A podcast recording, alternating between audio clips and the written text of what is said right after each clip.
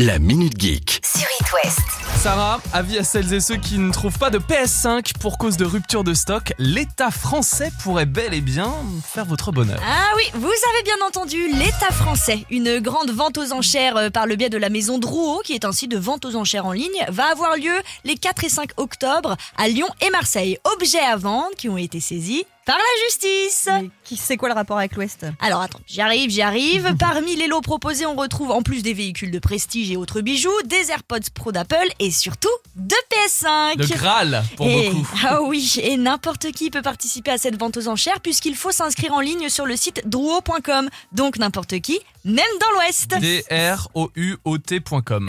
Oui. C'est une bonne affaire euh, ça, les CPS5 Alors bon, je vais pas vous mentir, pas tant que ça, parce que Ah. le prix de base est fixé à 400 euros et qu'il est probable que les Ah oui. enchères fassent forcément grimper le tarif. Mais puisque c'est aussi fastidieux de mettre la main autant sur une PS5 que sur un pot de moutarde, c'est bon à prendre. Enfin, 400 qui se transforme avec un zéro en plus à 4000. Hein. Oh non, je ne vous souhaite pas. Vous êtes peut-être à la maison en ce moment en télétravail et oh là là, qu'est-ce qu'il est lent ce PC. Ah, selon une étude, 37% des salariés travailleraient avec euh, des ordinateurs vieux de plus de 4 ans. La société Fleet a réalisé il y a quelques jours une étude sur le télétravail. Et ce qu'on peut déjà constater, c'est que moins de la moitié des Français sont parfaitement équipés en matériel informatique pour cette rentrée 2022. Me regarde pas. pas beaucoup. Ce qui nous amène à ce que plus de la moitié des Français aimeraient que leurs entreprises changent d'ordinateur pour en avoir un plus performant.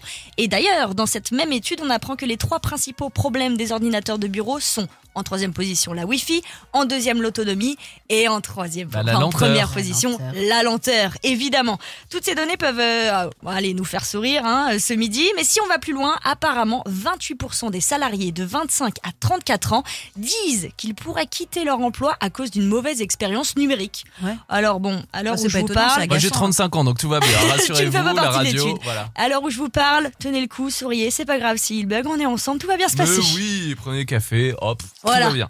Dernière info Sarah qui là encore ne va pas vraiment faire plaisir. C'est clair. Apple va bientôt augmenter le prix des applications en France. Mais bon, eh, j'ai envie de dire, est-ce qu'on est encore à ça près quand on vient de nous, de, de nous dévoiler un téléphone qui, allait, qui va coûter plus de 1400 euros? Mmh. Ah non, pourtant, la grille tarifaire de- pour l'ensemble des pays de la zone euro vient d'être mise en place et elle sera appliquée dès le mois d'octobre. Et concrètement, ça change quoi alors? Alors, ça change qu'une application qui était au prix de 99 centimes passera automatiquement à 1,19€, soit une hausse de centimes, enfin, Ouais, soit une hausse de c'est 20 beaucoup. centimes. Ouais.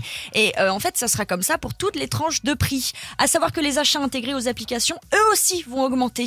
Bon, gardons quand même espoir. En août 2021, Apple avait fait le choix de baisser sa grille tarifaire. Tu veux dire que ça pourrait revenir un jour Ça pourrait revenir Ouais, à ouais, 99 Enfin bon, euh, centimes. C'est comme tout quoi. Bon, on n'est pas à l'abri, mais d'ici là, utilisez des applications gratuites. J'aime bien Ah. Alex. Ah c'est comme tout ma bonne dame. Bonne dame, Alex, C'est ça va. l'inflation, c'est l'inflation.